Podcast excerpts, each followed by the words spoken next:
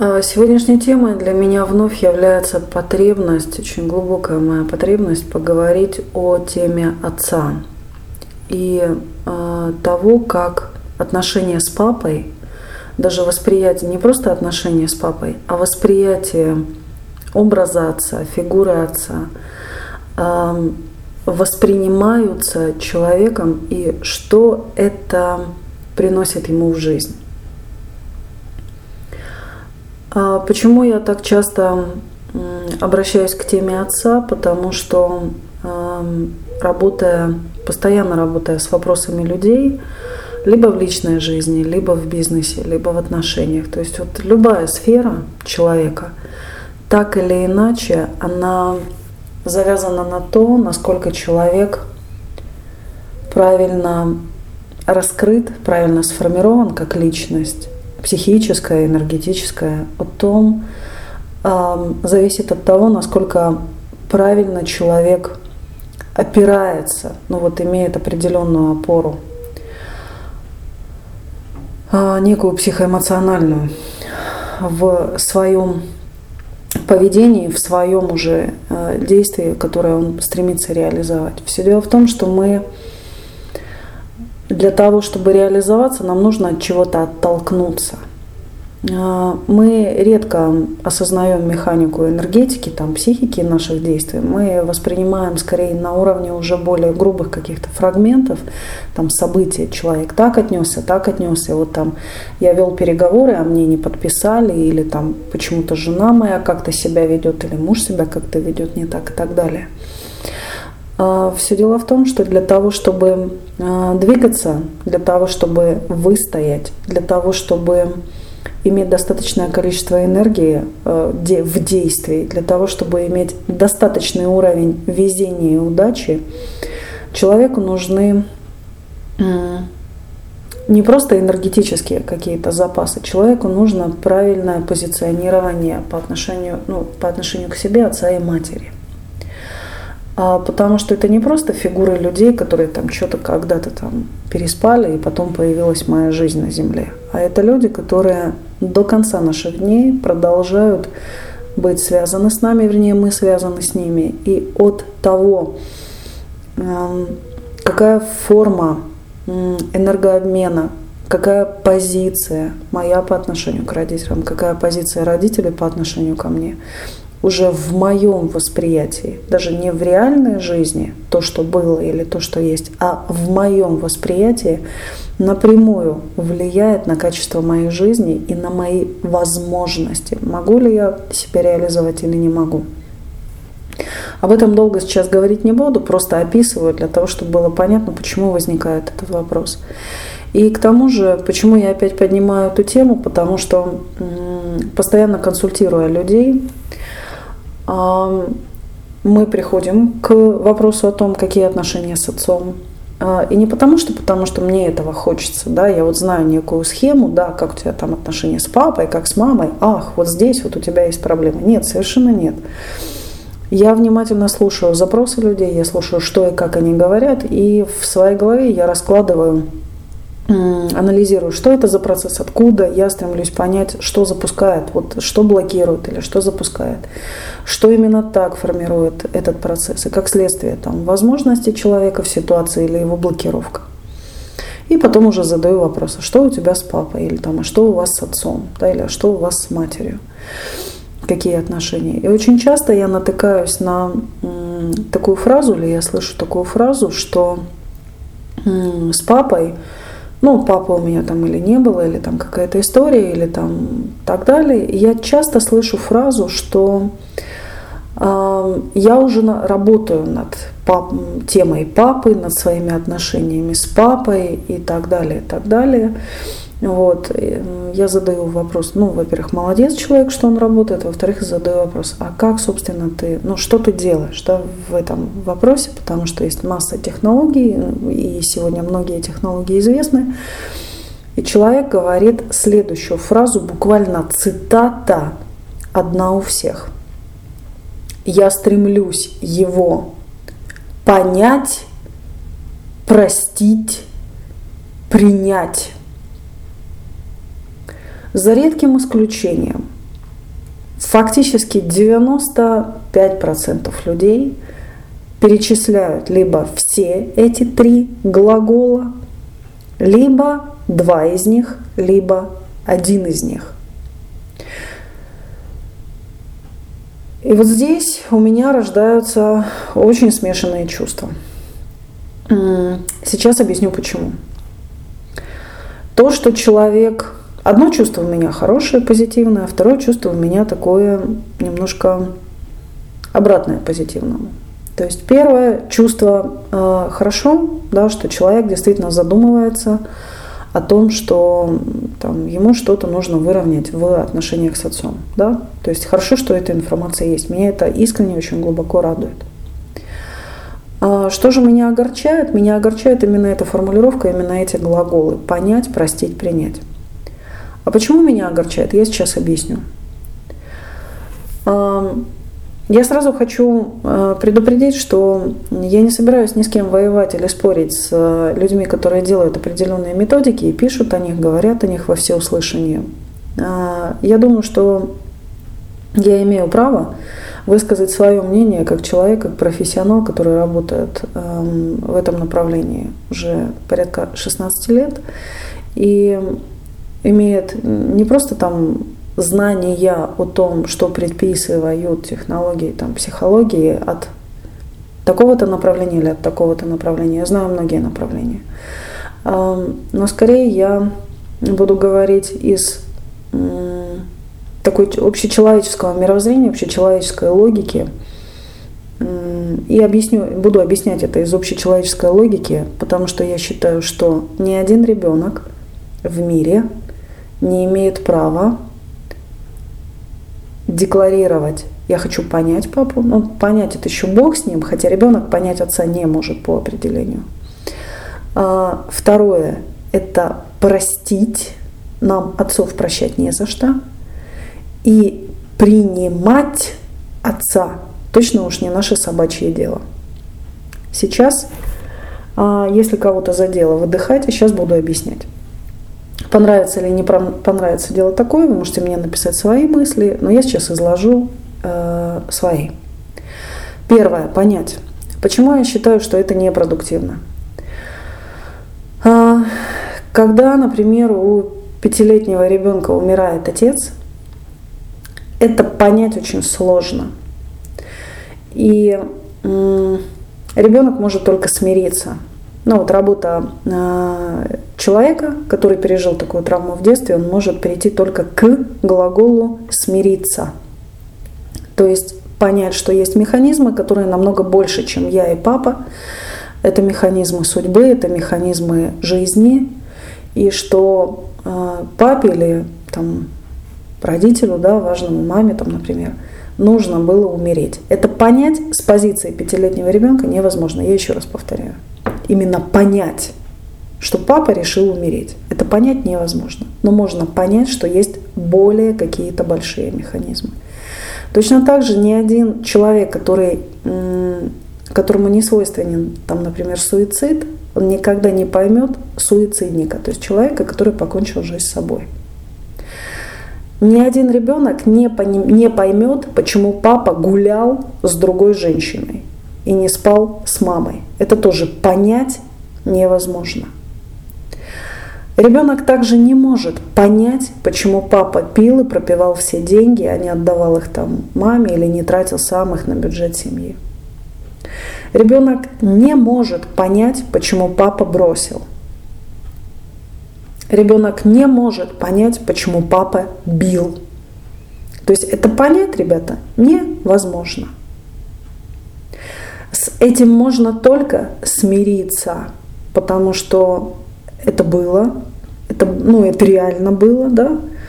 Восклицать, как это возможно, глупо, потому что это было, поэтому это возможно.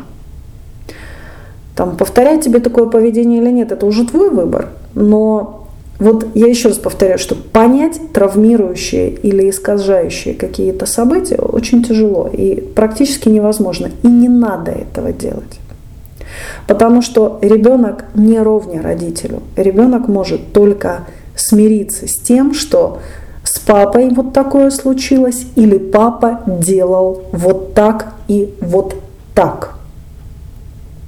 Это первое. Второе. Простить.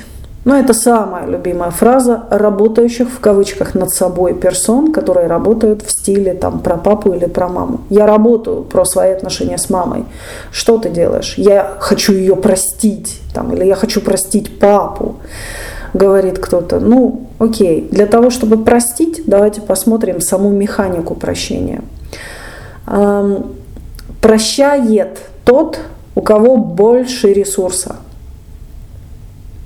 Простить э, это значит отпустить. Э, простить это значит принять решение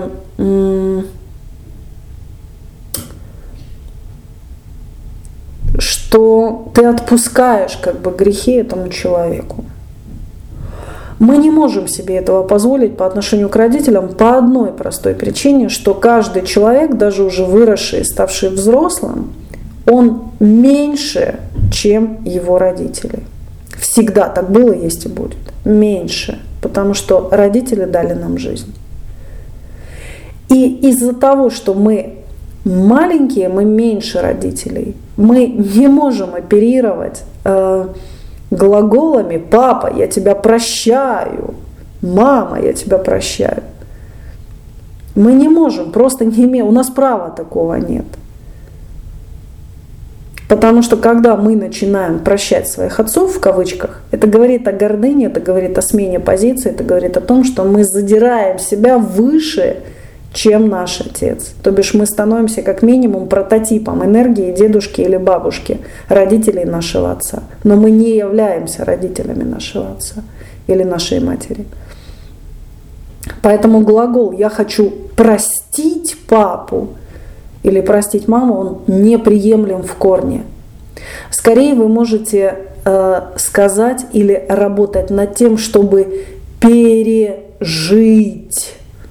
какой-то переломный момент, связанный с отцом, возможно, с его какой-то тотальной несправедливостью, как вам кажется, что вы маленький ребенок, вы не заслужили, чтобы вас там били, там, ругали, агрессивно к вам относились или бросили.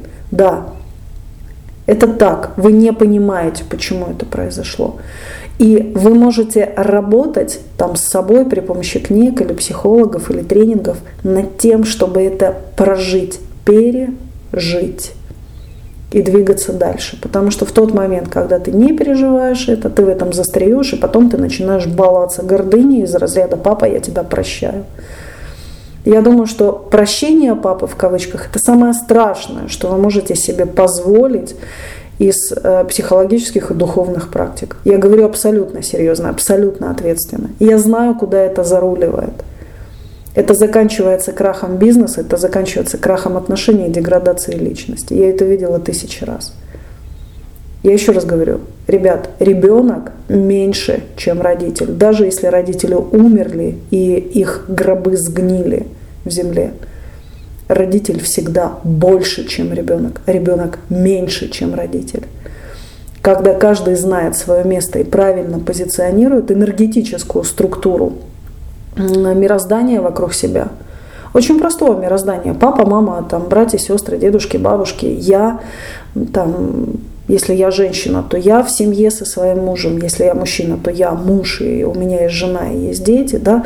Когда каждый находится на своем месте, жизнь становится благословенной и благополучной. А когда мы начинаем бегать не по своим местам и садиться не на свои места, вот здесь начинаются проблемы. Потому что мы начинаем генерировать всякую чушь. И третья вещь эм, – принять. Принять может только женщина. Поэтому если вы мужчина, который собираетесь принять папу, то, скорее всего, вы играете роль своей собственной мамы, либо папиной мамы. Насколько вам нравится эта роль, это уже 18 вопрос. Насколько она вам нужна или свойственна, это 19 вопрос. Но первый вопрос, зачем вам быть собственной мамой или собственной бабушкой? Принимать – это женская роль. Женщина принимает мужчину, мужчина владеет женщиной не как предметом, а как явлением. Мужчина владеет судьбой, мужчина владеет собой, мужчина владеет силой, мужчина владеет женщиной, женщина принимает мужчину своего, и женщина принимает своих детей свое лоно и потом в свою душу. Поэтому принять папу очень специфическая технология. Особенно если ты мужчина. Я даже не хочу об этом думать. Поэтому, ребят, когда мы говорим о том, что у нас есть проблемы с отцом, или у нас есть какие-то случаи, которые повлияли на нас как-то очень значительно и, может быть, переломно, и, может быть, не всегда корректно на нас в нашей жизни, то первое, что мы можем сделать, это понять, что отец и мать, и в частности отец, это человек, который дал тебе жизнь. Отец главный. Второе, а, мы точно уж должны знать свое место. И мое место маленького ребенка по отношению к большому папе. И все, что я могу себе реально позволить и должен позволить, это уважать своего отца, каким бы он ни был, деспотом или там пьяницей, или там, даже если я не знаю его имени. Я уважаю человека, который дал мне жизнь. Следующий момент. Очень важно, что я уважаю его судьбу. То, что с ним случилось, имело смысл. Я понять этого смысла не могу, но это имело смысл в его жизни. И, наверное, в моей. И третья вещь. Я могу почитать своего отца. Чтить. Что значит чтить? Это знать и знать его, не выбирать, ой, папа был хороший, папа был нехороший, а чтить. Я знаю, какой был мой отец. Мой отец вот такой, вот такой, вот такой, вот такой. И понимать, что отец вам дал, и понимать, что вы можете опираться на своего отца. Потому что когда люди ищут опору, они на самом деле очень часто ищут опору а, в своих семьях, которые они уже создают. Девочки, выходя замуж, пытаются подменить отца мужем. А, мужчины, которые женятся очень часто в женах, ищут даже не матерей, ребят. Они ищут отцов и начинают опираться на своих жен. Но это совсем другая история. Я об этом когда-нибудь расскажу, но это другая история. И отсюда происходят перекосы, что мужчины играют женские сценарии, женщины играют мужские сценарии. Такого очень много. Поэтому, если вы действительно хотите проработать свои непростые отношения с отцом, то первое, уважайте его, кем бы он ни был, каким бы он ни был, как, какая бы ни была история. Второе, помните, что это человек, который дал вам жизнь. Он сказал в вашей жизни «да, ты будешь жить». Как – это второй вопрос. Но жить ты будешь, если хочешь. И вы, судя по всему, воспользовались этим шансом. Это второе. И третье. Отца нужно почитать. Отца нужно знать.